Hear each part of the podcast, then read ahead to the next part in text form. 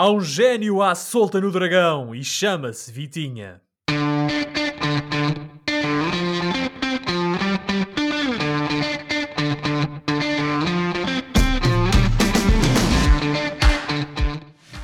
Bem-vindos a mais uma emissão dos Meninos de Ouro, o programa para quem gosta de bola e que está disponível todas as terças-feiras no Spotify, Apple Podcasts, Google Podcasts e em todas as outras plataformas onde se pode ouvir e descarregar podcasts. Eu sou o Filipe Vieira e comigo estão o José Lopes e o João Pedro Oliveira e estamos novamente reunidos para uma conversa sobre futebol. Eu e o José estamos em pontos opostos de Portugal enquanto o Oliveira está no Reino Unido. Meus amigos, boa noite. José, conta-me coisas do Minho. Boa noite, Filipe. Boa noite, Oliveira. Boa noite a todo o nosso vasto auditório. Olha, Filipe, o Minho continua belo e formoso, como sempre, e a ficar cada vez mais verdejante, eh, fruto deste temporal que felizmente nos assola. Felizmente, porque, como todos sabemos, eh, tem faltado a água no nosso país. Uhum. Vamos lá ver se isto ajuda, eh, porque se o Minho um dia deixa de ser verde, temos um problema muito grande em mãos. Sim, senhor. Minho verde, Minho verde. E tu, João Pedro, como é que está a rainha? Foste vê-la este fim de semana, na Buckingham Palace? Boa noite, colegas. Queria eu ter um vocabulário verdejante, como o do nosso colega Josué.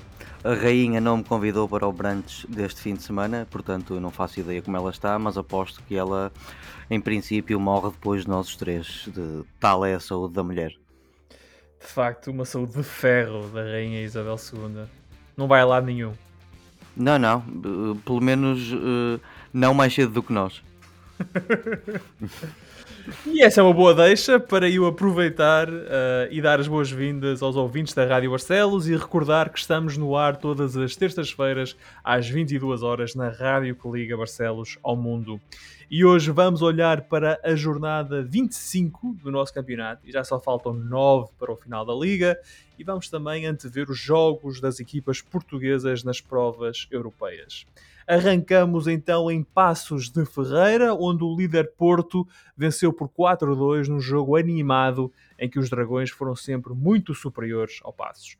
Destaque para os dois golos de Evan Nilsson, para as duas assistências de Taremi e para a exibição magistral de Vitinha, que teve um pormenor fabuloso no lance que deu o terceiro golo ao Porto.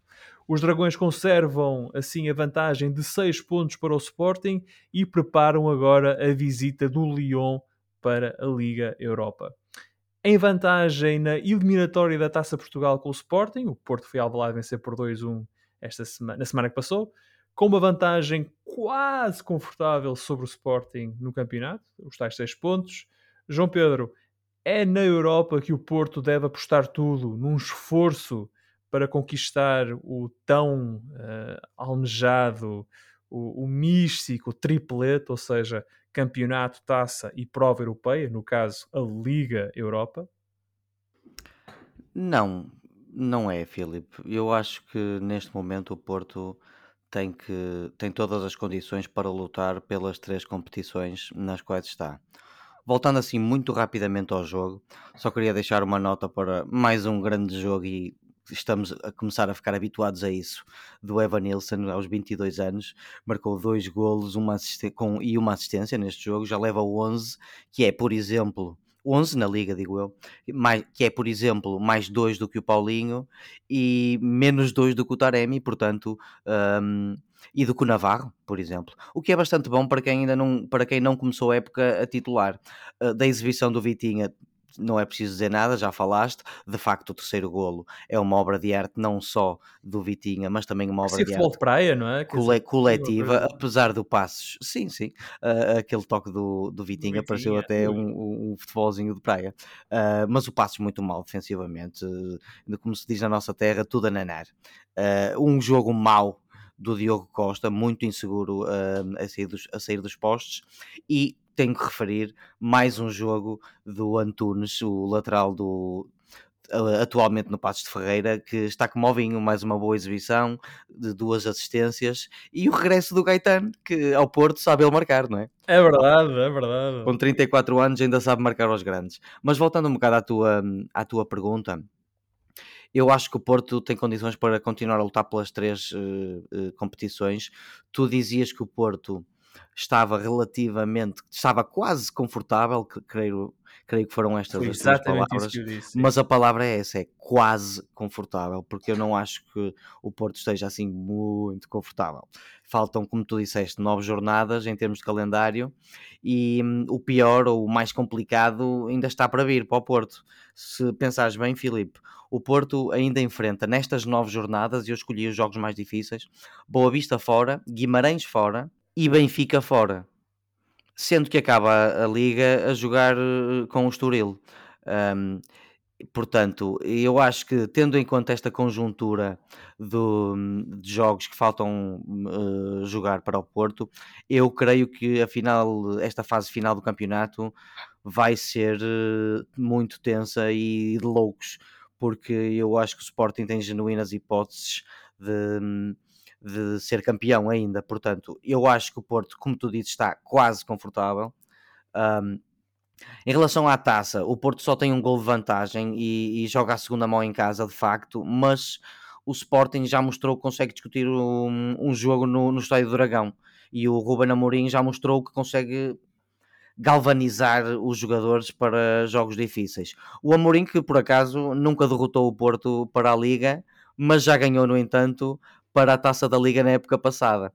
Uh, o Conceição está de facto numa boa posição para passar na Liga, mas os jogadores vão ter que dar, como se diz, no duro e estar no máximo das suas capacidades de concentração para ganhar. Em relação à Liga Europa, Filipe, isto é até mais fácil de, de resolver em termos de, de conversa. O, hum. o, Porto, considero eu, não é favorito. Eu diria, e isto é só uma opinião, que os favoritos são o Barcelona, o West Ham e a Atalanta mas eu acho que o Porto tem legítimas aspirações uh, uh, a ganhar este, este título da Liga Europa. Primeiro, porque o Porto está forte este ano, apesar da perda do Luís Dias, e eu diria de alguma irregularidade exibicional da defesa. E também, por exemplo, este ano o adversário mais forte inglês é o West Ham. Por exemplo, no ano passado, nesta fase, era o United e o Arsenal. Só a título de exemplo. Portanto, fora o Barcelona, que eu considero superior, embora este ano esteja longe do que já foi, apesar destas melhorias está melhor, está, melhor está bastante melhor, mas portanto eu digo, fora o Barcelona, e, e eu estou um bocado indeciso se incluo o West Ham eh, nesta categoria ou não, mas fora o Barcelona, pelo menos, eu considero os outros candidatos equipas que são mais ou menos ao mesmo nível do Porto e, portanto, ao alcance deste Porto, que é mais ou menos, que é, eu diria, o Betis, a Atalanta, o Leverkusen e eventualmente o Leipzig. E depois temos o West Ham naquele papel híbrido que eu não sei bem se o Porto está de facto uh, ao alcance do West Ham, porque é uma equipa que tem a, a tal intensidade da, da Liga Inglesa e que está atualmente, eu diria, quase para em sexto lugar, creio eu. Uh, está a fazer um bom campeonato com menos recursos do que os outros clubes mais ricos e, portanto, eu tenho alguma indecisão em relação uh, ao, ao West Ham. Mas, tendo em conta o panorama geral das equipas que ainda estão na Liga Europa, eu acho que o Porto, não sendo o favorito ou o maior favorito, tem aspirações válidas a, a ganhar este torneio, por causa, mais uma vez, da qualidade apresentada este ano eh, e das equipas que sobram. Uh, uh, portanto, no mínimo, eu diria que o Porto tem condições para ir longe uh, neste torneio. Mas numa, e, resposta, numa, claro, resposta, numa resposta rápida, o Porto é favorito com o Lyon. O Porto, considero eu, depois desta, desta treta toda que, de, de, não sei quantos minutos, sim, eu considero o Porto, tal como disse a semana passada, favorito contra o Leão, que não está a fazer uma boa época, creio que está em, em não sei, sétimo ou nono lugar. E, está lá para baixo. E, está o perfeitamente o Mónaco vai para com o Mónaco, sobre isso falamos a seguir. Uh, mas eu, o, o Leão, tendo em conta, diria eu, a época que está a fazer, o Porto, no, no, papel pelo menos, é, é favorito, é uma equipa ao alcance do Porto. Agora, isto também, não é? São torneios de, de dois só jogos, tudo pode acontecer, mas para este jogo eu diria que o Porto é favorito. Então, eu estou numa perspectiva em que o Porto, para mim, é o grande favorito a ser campeão nacional, a ganhar a taça, e portanto, eu estou a tirar aqui que a Liga Europa é, seria o, o, o doce, a cereja no topo desse bolo a tua perspectiva, João Pedro, se eu percebi corretamente, é que o campeonato não está ganho, a taça está longe de estar resolvida e a Liga Europa, o Porto, nem é favorito.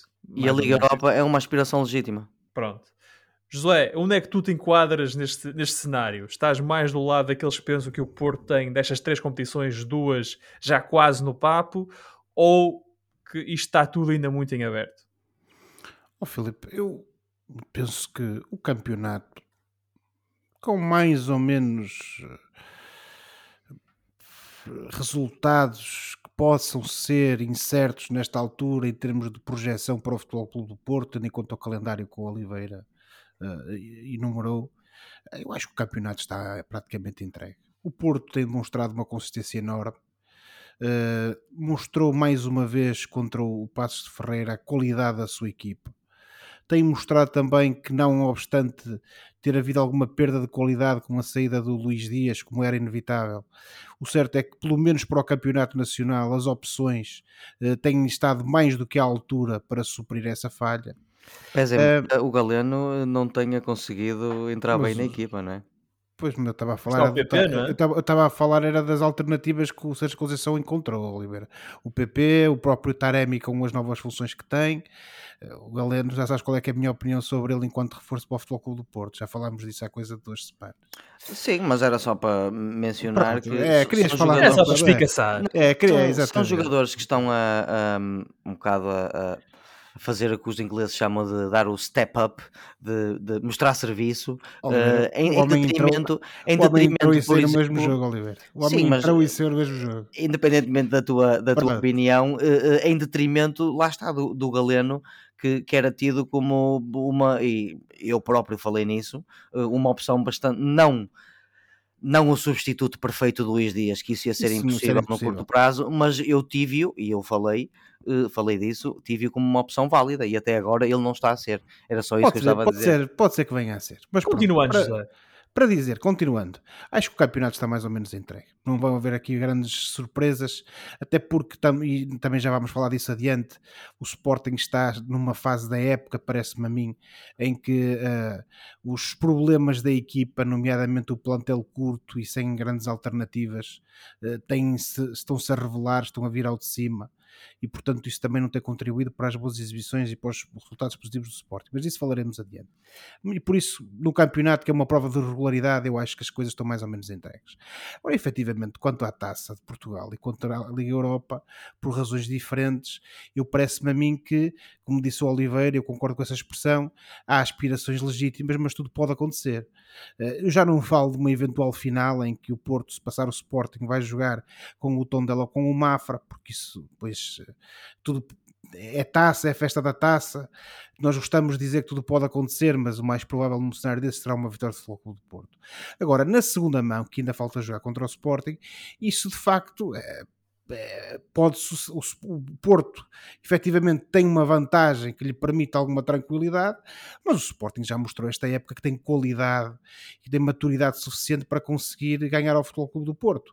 E portanto, esse segundo jogo, ainda que haja necessidade da parte do Sporting de dar a volta ao marcador, por assim dizer, eh, não podemos à partida excluir que isso é uma possibilidade. E portanto, acho que na taça o Porto hum, tem inspirações legítimas, como é óbvio mas não está nem pouco mais ou menos a eliminatória uh, no papo, como se costuma dizer. E na uhum. Liga Europa, tenho que concordar com o Oliveira. Uh, não obstante o Porto ser claramente uma das equipas mais fortes da competição, há ali um conjunto de outras equipas de outros campeonatos que têm muita qualidade e que num jogo, um contra, num jogo contra o Futebol Clube do Porto essa qualidade pode vir ao de cima e de facto o Futebol Clube do Porto pode ter a vida muito complicada. Dito isto, e se o Porto conseguir relativamente cedo arrumar a história do campeonato, acredito que também uh, o, o Sérgio Conceição começa a pensar uh, mais na possibilidade de conseguir qualquer coisa na Europa e começa a pôr mais fichas nesse, nesse objetivo uh, mas temos que esperar para ver como é que, o que é que acontece. Agora, sem dúvida nenhuma que na eliminatória contra o Lyon o Futebol Clube do Porto é claramente favorito e eu não tenho grandes dúvidas que, salvo algum percalço que ninguém esteja à espera, o Futebol Clube do Porto vai conseguir passar o, o Lyon. E esse jogo, uh, embora seja da Liga Europa, joga-se na quarta-feira, o Porto-Lyon, às 17h45, no estádio do Dragão. E estamos aqui então os três eu digo assim que o Porto já tem duas de três provas praticamente ganhas, o Josué diz que tem uma de três provas praticamente ganhas e o João Pedro zero de três provas uh, praticamente ganhas. É mais ou menos essa a nossa. Pelo menos há aqui uma discordância que faz bem ao, ao debate aqui no programa.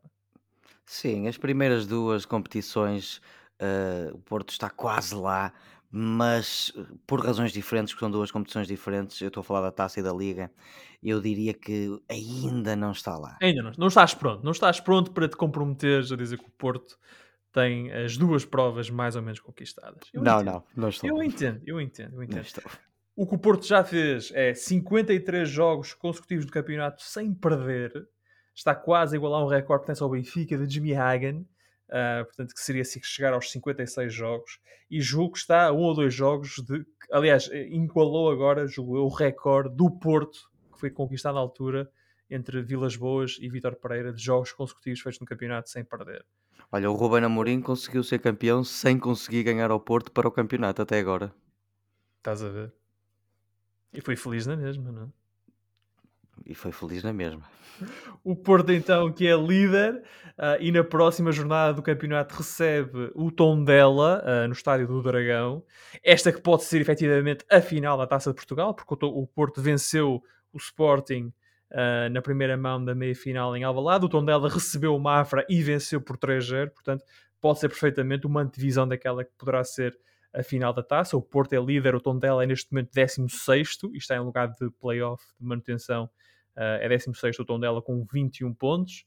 Uh, e, como eu disse, e volto, volto a repetir, o Porto joga então quarta-feira uh, às 17h45 no Estádio do Dragão contra o Lyon de António Lopes, o guarda-redes suplente da Seleção Nacional. Logo atrás do Porto, a 6 pontos de distância no campeonato, segue o Sporting, que venceu o Arouca em Alvalade num jogo que contou com dois golos de Slimani. Esta vitória seguiu-se a uma derrota caseira com o Futebol Clube Porto na primeira mão das meias finais da taça. Os Leões preparam agora a visita a Manchester, onde vão defrontar o City em partida da segunda mão dos oitavos de final da Champions. E recordo aqui que em Alvalade os Citizens venceram por 5-0. Tendo em conta, João Pedro, que seriam precisos vários milagres para o Sporting eliminar o City, qual é que é, na tua opinião, a estratégia que o Ruben Amorim deve adotar para este jogo em Manchester? É rezar. Falar em milagres, não é? Isso considera-se estratégia? Se sim, eu acho que uma delas deve ser rezar. Em relação a outras estratégias mais, eh, digamos, palpáveis, eu acho que por uma questão de profissionalismo, respeito pelo emblema, pelo clube, etc, etc, eu creio que o Sporting deve apresentar algo aproximado da sua melhor equipa. Não digo, não diria a melhor equipa, porque já não vale a pena, creio que uma outra alteração para dar mais minutos àqueles jogadores mais de, de mais de corda bamba em termos de não, não, não são propriamente jogadores ignorados, mas também não são titulares absolutos, eh, nomeadamente esgaios e por aí além. E portanto, eu creio que deveria ser uma espécie de quase uh, melhor, melhor 11. O Ruben Amorim, no entanto, creio que já indicou que vai apresentar melhor 11, porque eu acho que ele até disse que imaginem, logo imaginem, jogo que disse isso. imaginem o que seria se eu não apresentasse o melhor 11 a jogar fora com o City. Portanto, eu creio que ele vai apresentar, não sei se o melhor, mas algo aproximado. Tu achas que o City vai apresentar o melhor 11? De o melhor 11. Não acho que o City vai apresentar o melhor 11 de todo, mas também não acho que vai apresentar um 11 totalmente diferente, porque não é bem assim. Eles, eles, eles fazem isso mais para para a taça de, de Inglaterra. Liga, não, é? não, mais, mais a taça de Inglaterra porque apanha clubes mais de divisões mais abaixo. Uh, ao contrário da taça da Liga, ele faz muito isso. Agora, isto é a Liga dos Campeões, eu diria que ele, que ele vai mudar mais ou menos metade da equipa o, o Pep Guardiola. Em relação ao resto eh, e em relação a esse jogo, no, no que diz respeito ao Sporting, eu vou repetir uma palavra também que já disse que é que desfrutem. É, é desfrutar. Deem o máximo. Na primeira vez não correu muito bem. Quando... De todo, de todo. Mas uh, tem agora uma segunda oportunidade. Uh, que desfrutem, que aprendam com esta experiência, deem o máximo por, por, por uma questão de respeito ao clube e aos, e aos adeptos, e, e é isso, porque como acho que todos nós aqui neste valoroso painel uh, queremos, o Sporting não, não deve passar esta, esta eliminatória e quem sabe se isso até não ajudará a equipa no campeonato em termos de, de poder apresentar jogadores mais frescos. Em relação ao jogo, com o Arouca. Eu queria deixar só umas notas e começar com o, os parabéns ao Ruben Amorim, que nesse jogo fez dois anos ao serviço do Sporting. Faz, há dois anos que o Braga supostamente vendeu um treinador por 10 milhões de euros. Faz hoje 15, 15, Filipe. Faz hoje. Ah, os juros, que eu sinto os juros, sim. Faz hoje dois anos que o Ruben Amorim partiu muitos corações no norte de Portugal para regressar à sua terra, natal Lisboa, e portanto os parabéns ao jovem treinador. E dizer que este jogo foi um jogo fácil para o Sporting, mesmo com as alterações que fez, em que recuperou o Vinagre, o Gaio e o, o, o jovem Dário Essugo 16 anos, para, para o 11 e mesmo assim foi um jogo relativamente fácil, não conseguiram marcar na primeira parte, entraram muito bem na segunda, a jogar sempre no mesmo esquema, com contra-ataques muito bons, com, com boa posse de bola, com aproveitamento do erro do adversário, etc. O Nuno Santos fez um jogo muito bom e portanto o Sporting acabou por ganhar este jogo de forma relativamente fácil. Mencionar este rapaz, que é o jogador mais jovem a estrear-se pela equipa titular do Sporting, aos 16 anos, 11 meses e 17 dias, o jovem Dário Essugo, bateu o recorde de Luís Figo, que, que, tinha 17 anos e 6 meses e 9 dias, em 1990, num jogo em que o Sporting perdeu contra o Belenenses, portanto bateu o recorde do Luís Alguém Figo. foi ao Google. Fui sim senhor, fui sim senhor. E, e, deixar uma, uma última nota para, claro está, e eu pareço um relógio de cuco, para o Islam Slimani, cada vez melhor neste seu regresso. Agora marcou dois golos e veio, parece-me a mim, em boa hora para os Leões. É um jogador que para já está a ter muito bom aproveitamento, apesar, e eu repito, de já ter quase 34 anos. Uma última nota só para o Arouca, que foi absolutamente inofensivo. Eles estão no 15 lugar, acima da linha d'água, mas a condição e estão claramente, este Desportivo da Aroca está claramente... A, a esse nível, João Pedro, e concordando contigo, acho que o Aroca é das equipas mais frágeis deste campeonato parece-me, quando vejo o Oroca a jogar de equipas mais, mais frágeis, mais fracas. Sim, e claro que tem a atenuante de jogar em Alvalade contra o campeão, mas espera -se sempre que uma equipa eh, tenha pelo menos algumas oportunidades ou crie alguma moça no, no adversário, mesmo sendo o Sporting, e este Oroca claramente não conseguiu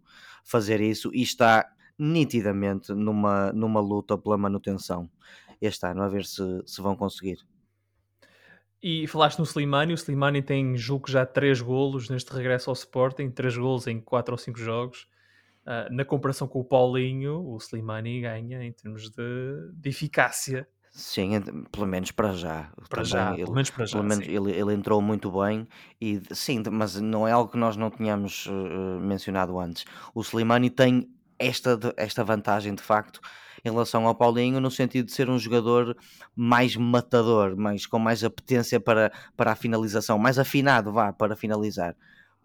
E eh, o José há bocado falava, no, no, não sei se foi em falta de soluções ou num plantel um bocado mais curto do Sporting, que de facto é, parece ser este ano um pouco mais para aquilo que o Sporting quer, mas temos que eh, dar valor a esta contratação do Slimani, porque apesar da idade ele mostrou que ainda é um jogador que neste caso pode trazer pode ser útil, é? características e valências que não existem propriamente no, no plantel neste momento e que está a conseguir ter produtividade para, para mostrar isso mesmo em campo. Exemplo, este último jogo contra o Oroca, em que fez dois golos. E, e, dois e, golos de ponta de lança, dois golos de homem mesmo à ponta de lança. E tive até um lance, eh, antes, quando estava 0-0, em que recuperou mesmo na ratice e na raça uma bola que depois acaba por sobrar para o Sarabia, que faz um grande golo, eh, mas estava em fora de jogo. Não Portanto, contou. Eh, não, não contou, mas eh, o Sarabia a mostrar também que está em grande forma, mas esta última palavra é de facto para o Slimani, que está a mostrar que é efetivamente um elemento muito útil, pelo menos para já, este Sporting. José, depois deste discurso tão elaborado do teu colega de painel, Oi. Uh, que tens a dizer em relação às, às hipóteses e àquelas que devem ser as, as, as diretrizes, digamos assim, do Sporting em Manchester?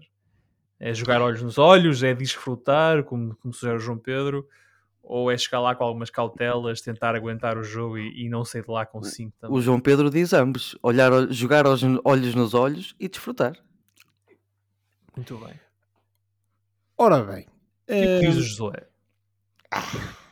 tendo, em conta que a eliminatória, tendo em conta que a eliminatória está perdida, eu, muito sinceramente, no lugar do Ruben Amorim e dos jogadores, eu ia lá para, no fundo, trazer o, o mínimo de golos possível no saco. Porque o Sporting, eh, se for para, para Manchester, eh, jogar num- de forma mais aberta, a querer disputar o jogo e lutar pelo resultado, corre o sério risco de vir para Portugal com mais uma batelada de golos na, na mala. Eh, E depois também é preciso perceber, digo eu, se isso eh, é algo que fará bem à equipa do ponto de vista psicológico. Perceber se a equipa conseguirá olhar para uma nova goleada, à semelhança daquela que aconteceu em Alvalade, como mais uma inevitabilidade que nada tem a ver e que, portanto, com, com aquilo que é o estado normal, por assim dizer, da equipa, e, portanto, eh, se não vai ter impacto no, no resto da época de- de- do Sporting. Por isso é que eu, muito sinceramente, acho que mais vale o Sporting ir a Manchester desfrutar, sim senhor, mas com cautelas, para tentar fazer o melhor resultado possível. Eh, e tendo em conta que até o próprio City poderá não jogar com as primeiras linhas, mas obviamente que as segundas e terceiras linhas do City são tremendamente eficazes e com muita qualidade. Portanto, se calhar mais vale ao Sporting ir jogar com algumas cautelas, com paninhos quentes, como se costuma dizer, ehm, ao estádio Etihad e procurar trazer o resultado mais positivo possível. E se calhar eh, esse resultado mais positivo possível se acabar por ser uma boa exibição uma exibição eh, o mais bem conseguida possível. E, eh, e, e mesmo que, que acabe por resultar numa derrota se derrota também for por poucos acabar, poderá acabar também por servir como um tónico para o, para o Sporting para aquilo que resta da época porque muito sinceramente acho que o Sporting, sobretudo do ponto de vista emocional e psicológico, só tem a perder se for para Manchester procurar jogar o jogo pelo jogo e assim arriscar-se a trazer mais um saco de golos da Inglaterra. Veremos o que é que o Sporting traz de eh, Inglaterra. O jogo é quarta-feira às 20 horas em Manchester. O City eh, leva, levou de Alvalade uma vantagem de 5 golos, portanto, como o José diz, eh, a eliminatória está arrumada, portanto aqui é uma questão de controle de danos e ver o que é que o Sporting consegue fazer ahm, no estádio no estádio Side Manchester. Em relação ao campeonato, o Sporting regressa à Liga na segunda-feira, vai a Moreira de Cónegos jogar com o Moreirense de Ricardo Sapinto, uma, uma lenda do Sporting que treina o Moreirense, que é atualmente 17º classificado no campeonato. Ora, atrás do Sporting segue o Benfica, que levou vencido ao Portimonense por 2-1. Os encarnados até estiveram a perder, mas golos de Grimaldo e Gonçalo Ramos, este na segunda parte, permitiram à equipa de Nelson Veríssimo dar a volta ao resultado. O Benfica prepara-se agora então para receber o Vizela, este jogo é sexta-feira, antes de disputar o acesso aos quartos de final da Champions em Amsterdão com o Ajax na próxima semana. Veríssimo parece ter estabilizado na tática e no 11. O Benfica apresenta-se agora num 4-4-2 com Tarabto no meio campo ao lado de Weigl e Gonçalo Ramos no apoio ao ponta de lança, que em Portimão foi o ucraniano Yaramchuk. E estas eh, parecem ser as duas grandes novidades, ou têm sido as duas grandes novidades de, de ou, ou, lá, ou inovações de Nelson Veríssimo ah, em relação ao tempo de Jorge Jesus. Josué, este começa a ser o Benfica de Nelson Veríssimo? Tudo aponta para que seja, Filipe. Eh, de facto, parece que o treinador encontrou ali um esquema tático, encontrou ali um grupo de jogadores. Eh, não fosse a ausência forçada do Darwin eh, e, e a necessidade do Yaramchuk alinhar de início, teríamos provavelmente a repetição do 11 relativamente ao último jogo do Benfica. Sim. Mas o certo é que, não obstante essa aposta e aquela melhoria que nós também temos vindo a referir no Benfica, o certo é que o jogo contra o Portimonense foi mais um jogo muito difícil para o Benfica, em que vieram ao de cima, a meu ver, aquilo que tem sido algumas das debilidades da equipa, nomeadamente uh, não só as falhas na defesa, continuam a ser bastantes, mas sobretudo alguma falta de criatividade e de capacidade do Benfica uh, para conseguir inventar, por assim dizer, futebol. O Portimonense, todos nós sabemos que é, também é uma das boas equipas deste campeonato, uh, é muito bem orientado, por um treinador bastante experiente, uh, o Paulo Sérgio, e portanto que normalmente também arma bem as equipas quando joga contra os grandes os chamados três grandes, Sim. e isto não foi, este jogo não foi exceção.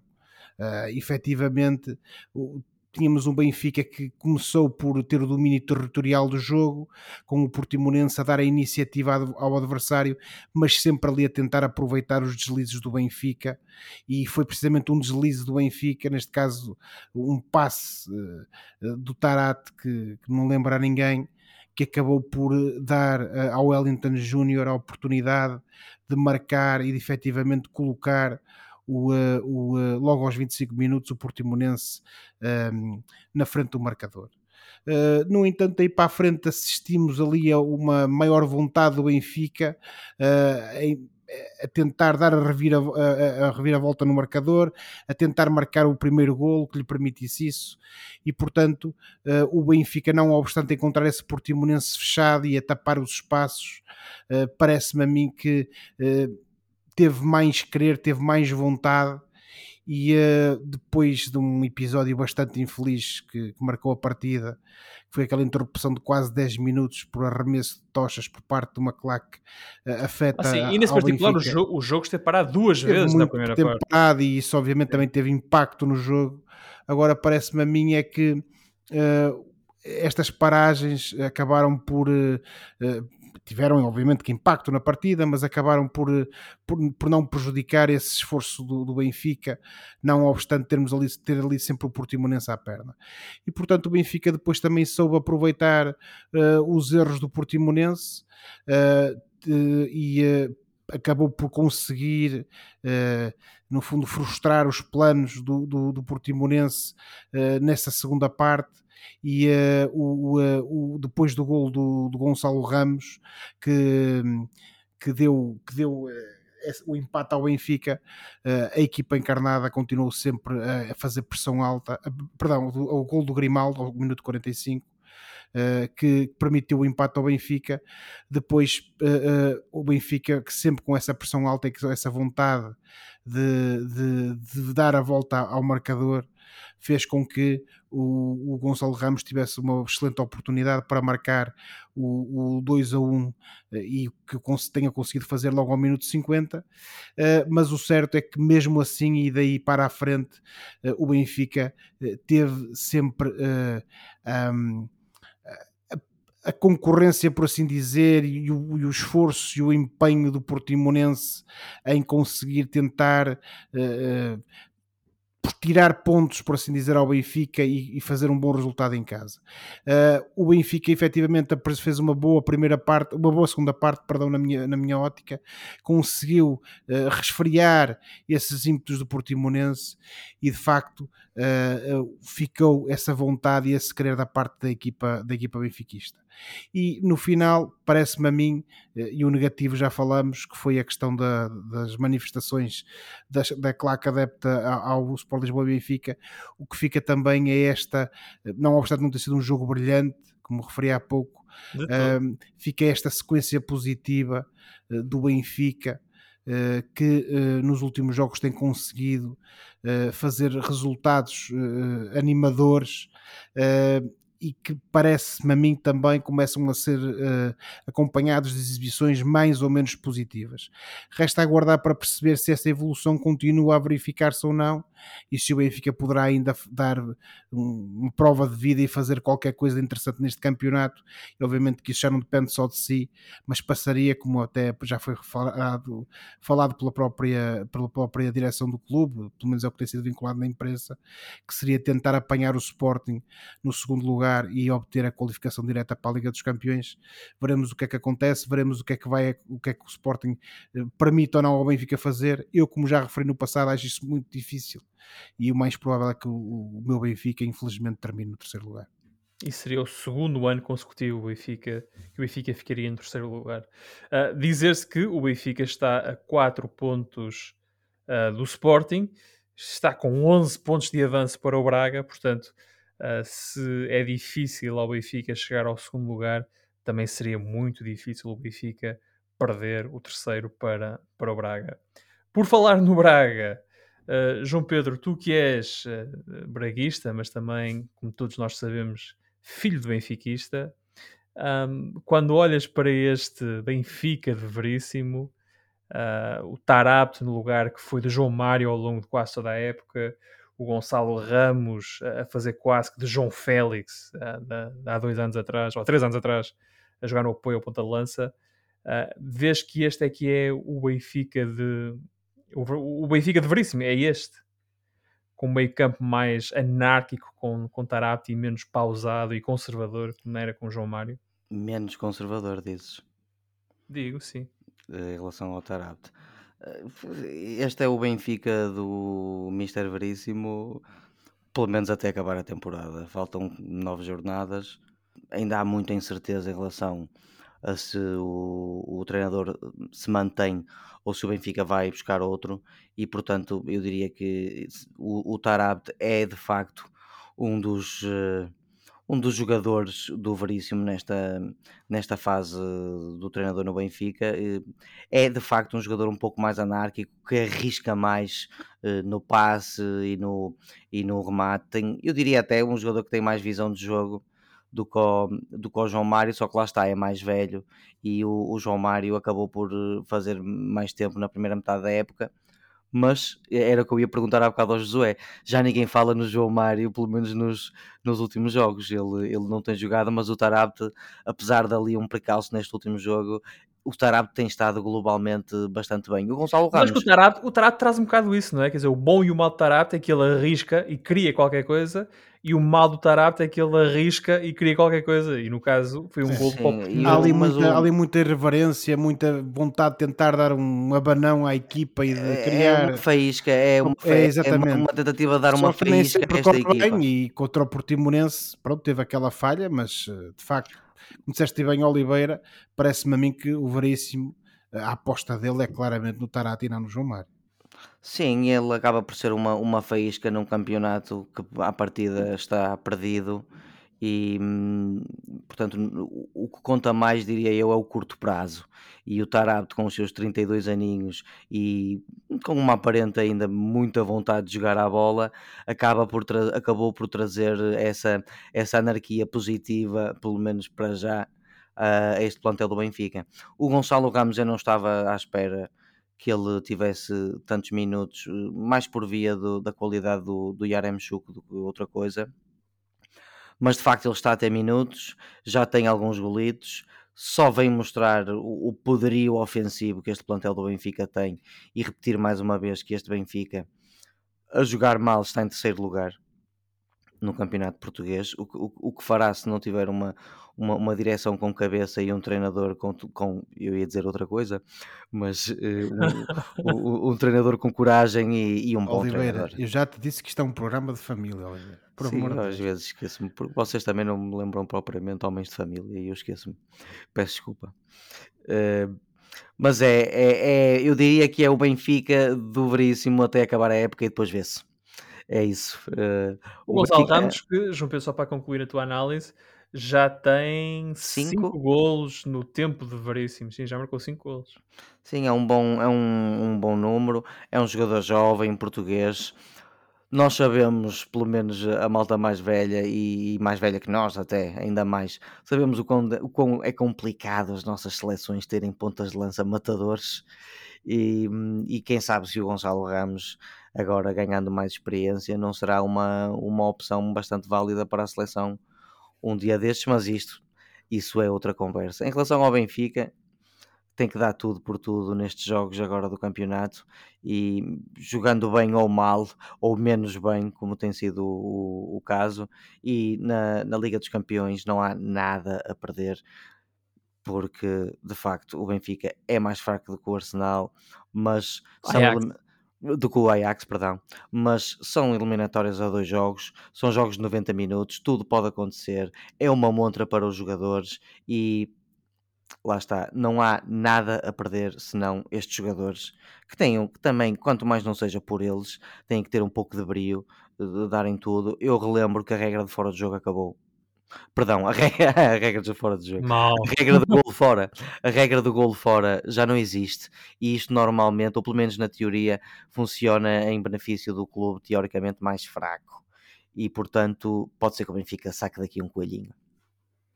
Veremos. Era interessante o Benfica fazer um campeonato fraco e acabar a chegar aos quartos de final da Liga dos Campeões. Seria Um bocado à semelhança do Ronald Koeman. Eu, eu posso estar enganado, mas o no Ronald, do Koeman Ronald Koeman, sim. ficou em terceiro, mas foi aos quartos de final da Liga dos, dos Campeões Tendo, e- tendo e- eliminado o Liverpool, que era campeão europeu. e vendeu minimamente cara, diria eu, a derrota ao Barcelona. E até há quem diga que o jogo em Barcelona foi eh, mal arbitrado, digamos assim.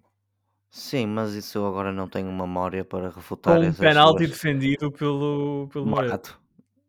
Morato? Mora- Morato, Moreto, Moreto. Moreto.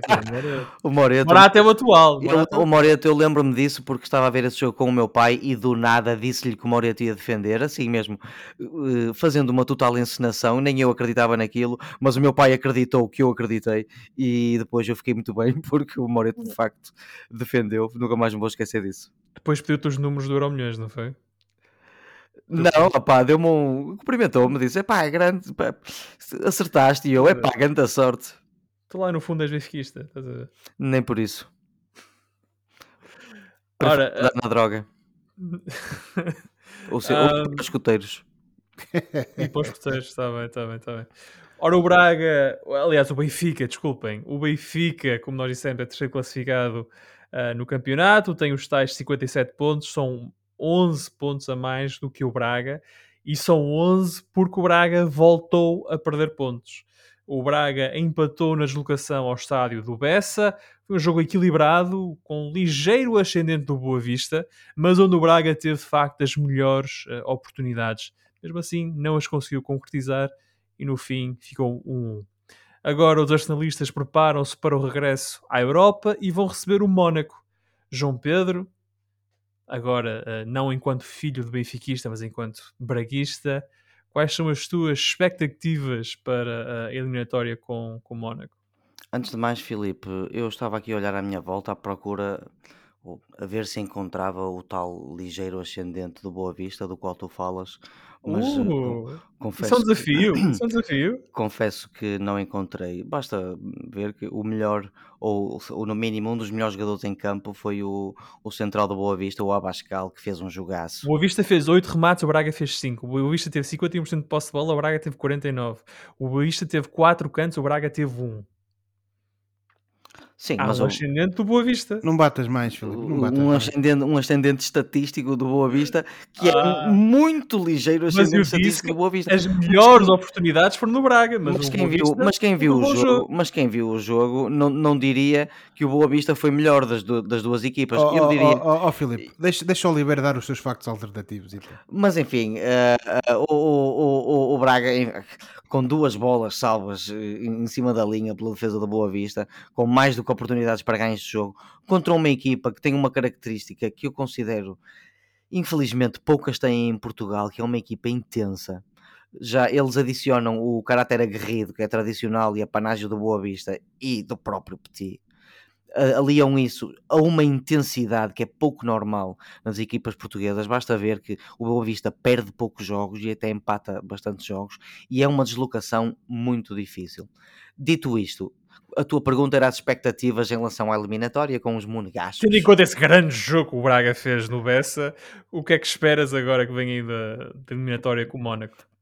para rivalizar com o jogaço que fez o Benfica. Eh, eh, enfim, enfim. Não estamos a falar do Benfica agora, isso já passou. O Mónaco.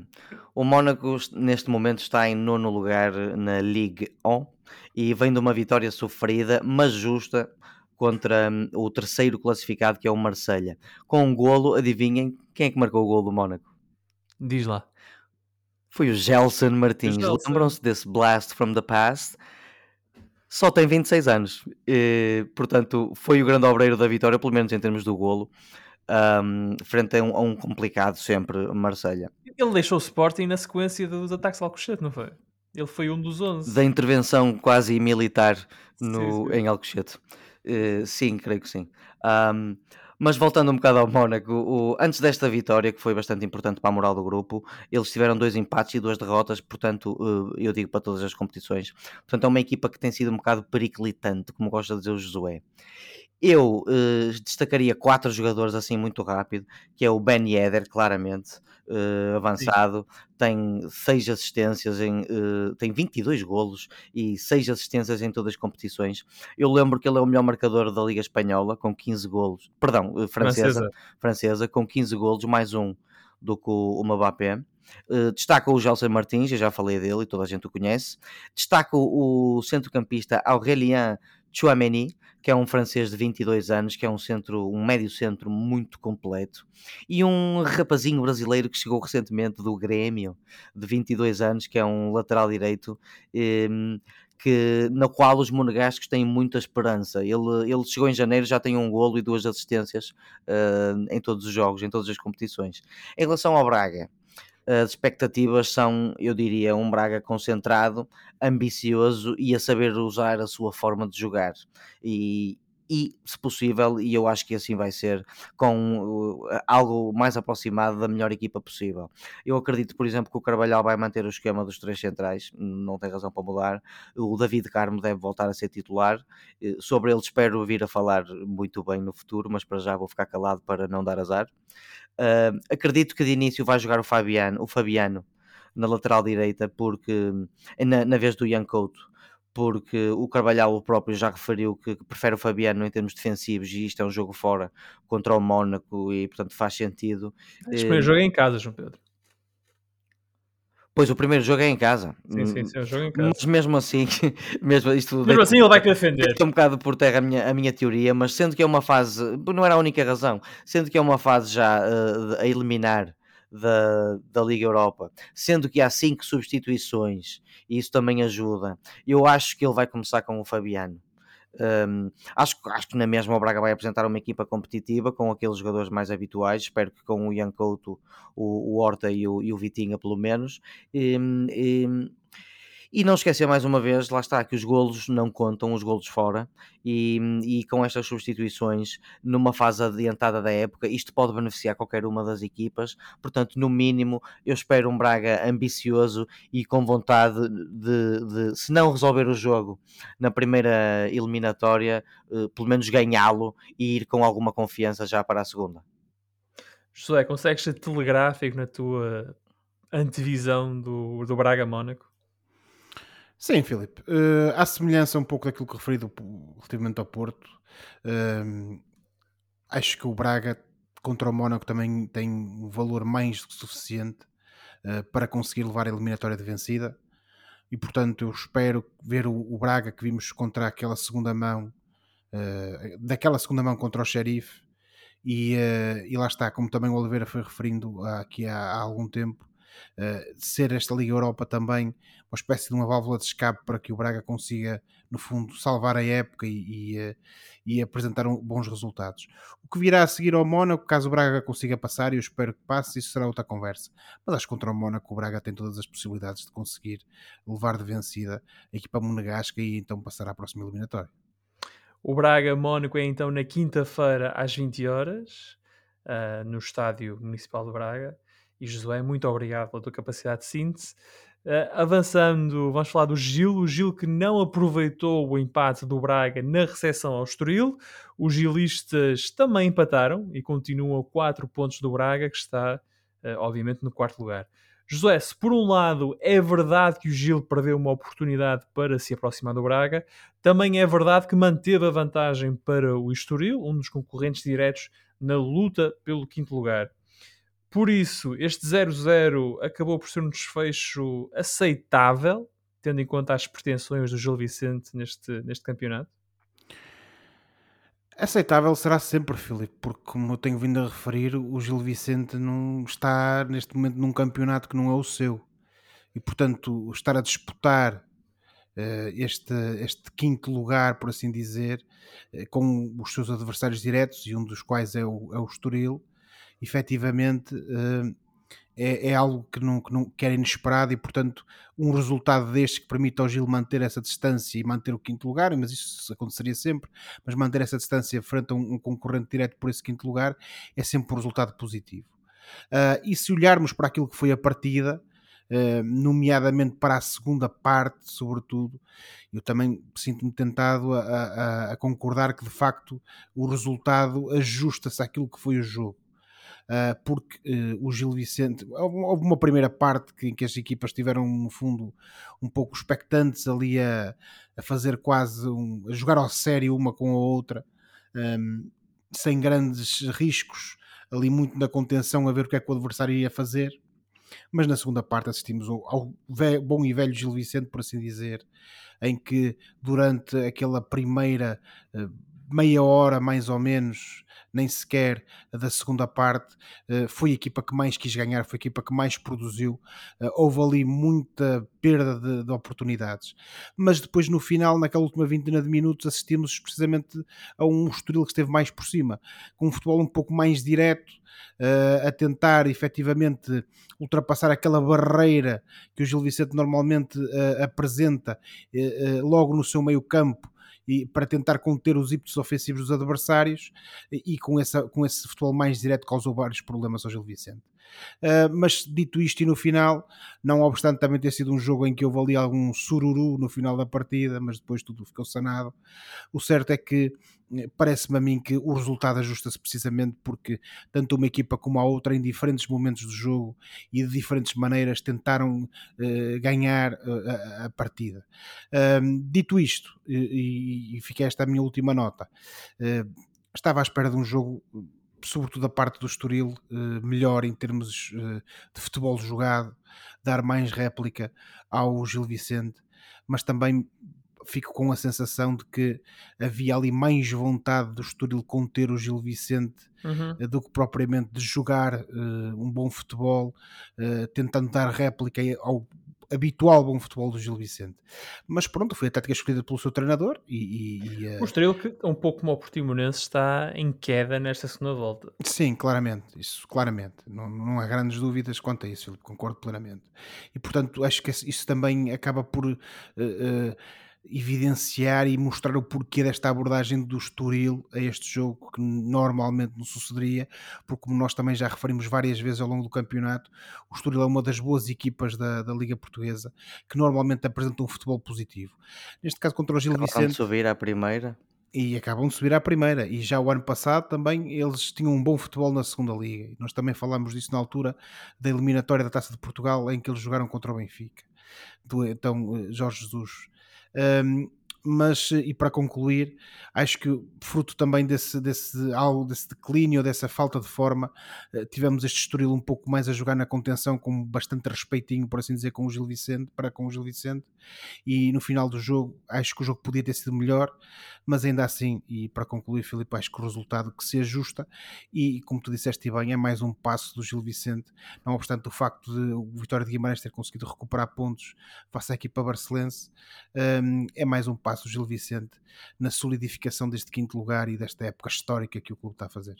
O Gil, que é então quinto classificado com 42 pontos. O Vitória, que venceu o Famalicão nesta jornada, é agora o sexto com 33, portanto ganhou um, dois pontos ao Gil e está agora a nove pontos da equipa de Barcelos. O Gil que na próxima jornada joga em Braga. Portanto, temos aqui um derby minhoto, um Braga-Gil Vicente, um João Pedro Josué, uh, no domingo uh, às 20h30 na Pedreira. Portanto, cá estaremos para fazer o rescaldo dessa partida, que vai ser um jogo muito interessante na luta pelo quarto lugar, porque se o Braga ganha, dá uma machadada final mas se o Gil Vicente ganha pontos ao Braga, a luta pode-se acender ali.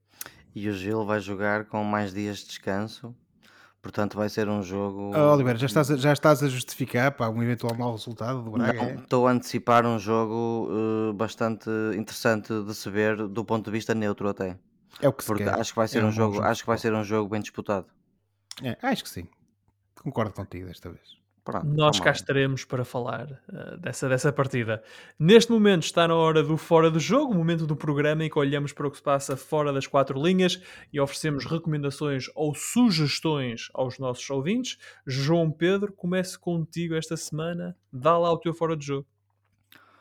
Bom, fora de jogo, eu vi estes dias uma coisa chamada The King's Man. Portanto, é um filme que foi lançado em 2021, portanto não deve ter sido fácil.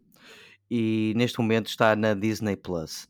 Isto é um filme realizado por um realizador que eu até aprecio, chamado Matthew Vaughn, que, entre outros, realizou o belíssimo, na minha opinião, Layer Cake e, por exemplo, Kick-Ass, que é um bom filme comercial. Ele é realizador, escritor e produtor. E este filme conta com o enorme Ralph Fiennes no papel principal, a jovem Gemma Arterton, o bastante engraçado uh, Reese Ifans, que faz de Rasputin, e Jimon Honsu, que é um ator que eu aprecio bastante, especialmente de filmes como O Amistade e o Diamante de Sangue, ou Blood Diamond. E tem também o Tywin Lannister do Game of Thrones, que é um senhor inglês chamado Charles Dance. Portanto, isto é um filme de aventura e de ação, uma espécie de, de prequela, uma história de origem da saga Kingsman, criada pelo, pelo Matthew Vaughn. E, sem entrar muito no, no, na sinopse daquilo que, daquilo que é o filme ou na trama daquilo que é o filme. Uh, e isto é sobre uh, como é que começaram a, agência Kingsman? É um bom filme de ação, com bons diálogos, imaginação que havia, com boas cenas, muito próprias e muito ao estilo dos, dos filmes de, de Matthew Vaughn, especialmente as de ação. Eh, ele que até já foi mais gráfico na violência em filmes anteriores, nomeadamente o Layer Cake. Eh, hoje, apesar de eu gostar dele, é um realizador mais polidinho e mas os filmes dele não deixam de ser bons. E este The King's Man acaba por ser um bom filme, está na Disney Plus disponível e é um filme de 2021. Há alfaiates no filme, eles são todos. Uh... Cons... Não, não te... Olha, não te vou responder, Filipe. Não te vou responder, não, não vou estragar. Quem uh, conhece, quem conhece uh, o Kingsman sabe o que é que me estou a referir em termos quando falo dos alfaiates. Sim, eh, como todos os bons filmes de ação e aventura. Há uma cover. Há, há sempre um, ou eu diria por trás deles, ou à frente deles, um belo guarda-roupa. Sim, senhor. Portanto, Kingsman, a sugestão do João Pedro. Josué, consegues voltar a apelar à tua capacidade de cinto? Uh, consegues então rapidamente dizer qual é o teu fora de jogo? Sim, Filipe, muito rapidamente. Uh, estreou uh, no passado sábado uh, o uh, dia 5 de março, o programa mais recente de Bruno Nogueira, na SIC, uh, chamado Tabu. Basicamente, o programa é um misto de entrevistas, de conversas, de situações vividas entre o Bruno Nogueira e um conjunto de convidados que vão variando de semana a semana. e isso misturado com um, um espetáculo de stand-up que ele fez precisamente sobre o tema que é uh, abordado a cada uma dessas semanas. Uh, o tema vai mudando. Uh, no caso do primeiro episódio, o tema era, no fundo, era uma questão que se as limitações físicas podem ou não ser uma fonte de humor. Ou seja, o Bruno Nogueira uh, contou com quatro convidados especiais, pessoas com necessidades especiais, fruto de problemas de saúde que têm, e basicamente isto é um programa que convida a, a, a pensar e a refletir sobre os limites, os famosos limites do humor, e questiona até onde é que nós podemos rir. Ou seja, eh, eh, esta pergunta e várias outras servem de mote a este programa que de facto pretende promover o debate na sociedade portuguesa sobre esses limites. O programa, lá está, Tabu, daí o nome, tem precisamente como objetivo desfazer preconceitos e, uh, e, e com isso também uh, uh, impactar na comédia em Portugal, quebrar os tais tabus e conquistar a liberdade na escrita, ainda que envolvendo esses riscos, na escrita humorística, e são essas as razões pelas quais o Bruno Nogueira decidiu fazer este programa. Portanto, eu convido as pessoas a verem este programa que passará é, é, todos os sábados no horário nobre da SIC, logo a seguir ao Jornal da Noite. e, portanto, Tabo Bruno Nogueira é o meu fora de jogo desta semana. O Tabo Bruno Nogueira, muito bem. Um, esta semana eu vou voltar à música com o novo disco dos Band of Horses. A banda responsável por sucessos como The Funeral e No One's Gonna Love You regressa agora com um novo álbum. Things Are Great. Este disco chega seis anos depois do último lançamento da banda de Seattle, uh, que na altura chamava-se Why Are You Okay? E ainda se chama, não é? Mas uh, o último álbum chamava-se Why Are You Okay? Este novo álbum representa, como é costume em bandas que chegam à meia-idade, um regresso às origens, um som mais puro, despido de auxiliares tecnológicos, focado nas melodias e na voz de Ben Bridwell, o vocalista de sempre da banda. Things Are Great mostra um grupo mais maduro, mais adulto e as letras, as letras refletem esse crescimento. Passagens como, como esta em Crutch mostram precisamente isso. Not a long time ago, when I knew all the answers, I couldn't pace myself or raise my standards. Band of Horses, um dos nomes grandes do indie rock da primeira década dos anos 2000, regressam assim com Things Are Great, disponível nos sítios do costume. E por hoje ficamos por aqui. Para a próxima semana cá estaremos para mais uma conversa sobre futebol e outras coisas. Não se esqueçam que podem subscrever o canal dos Meninos de Ouro, disponível em todas as plataformas onde se pode ouvir ou descarregar podcast para serem notificados de cada vez que publicarmos uma nova emissão. Podem entrar em contato connosco enviando um e-mail para osmeninosdeouropodcast.gmail.com Boa semana e bons jogos. Tchau! Tchau, boa semana. Amigos, façam crossfit, mas não ponham isso constantemente na internet para o mundo ver, ok? Boa noite.